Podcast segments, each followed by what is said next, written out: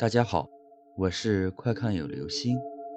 今天的故事叫做《奇怪的喊声》。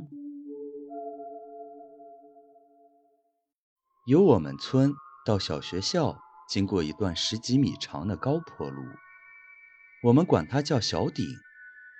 那天王小海上学走到那儿，就听身后传来一声：“快跳！”王小海。不由自主地向前跳了一下，站好后回头望望，没有人，心里不由一抖：是谁啊？怎么喊一声就没有了？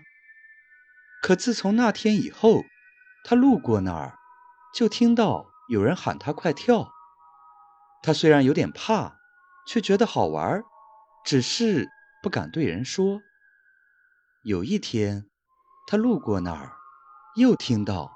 快跳的喊声，接着好像有人拉他似的，从车上跳下来，向前跳了一下。骑车的人奇怪地问：“小海，你干嘛下去跳一下？”王小海说：“你没有听到有人叫快跳吗？”那人摇摇头，没听到。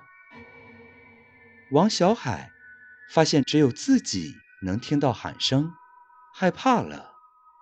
当晚，他回家告诉父亲说：“爸，我怎么一走到小顶那儿，就有人叫我快跳啊？别人还听不到。”他爸听了一愣，半晌说：“真有这事？”第二天，王小海上学，他父亲跟在后边，上了小顶，只见王小海走着走着。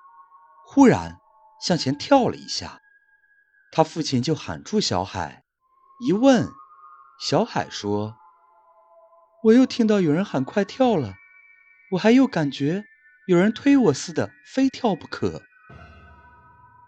他父亲四下望望，什么人也没有，而且自己也没有听到，是不是小海有病啊？他父亲跟到学校请假。带到县医院检查，可查来查去，王小海的身体很健康。难道中邪了？当天回家后，他父亲就找人要张符，偷偷贴在小海身上。可王小海走到那儿，还是听到有人喊他跳。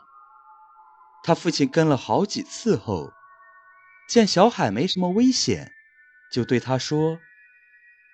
不要怕，叫你跳你就跳吧。时间一长，王小海真的不怕了。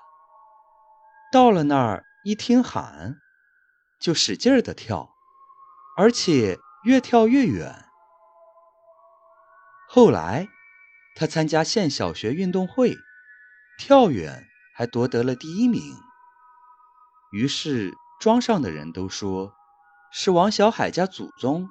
在督促他跳呢。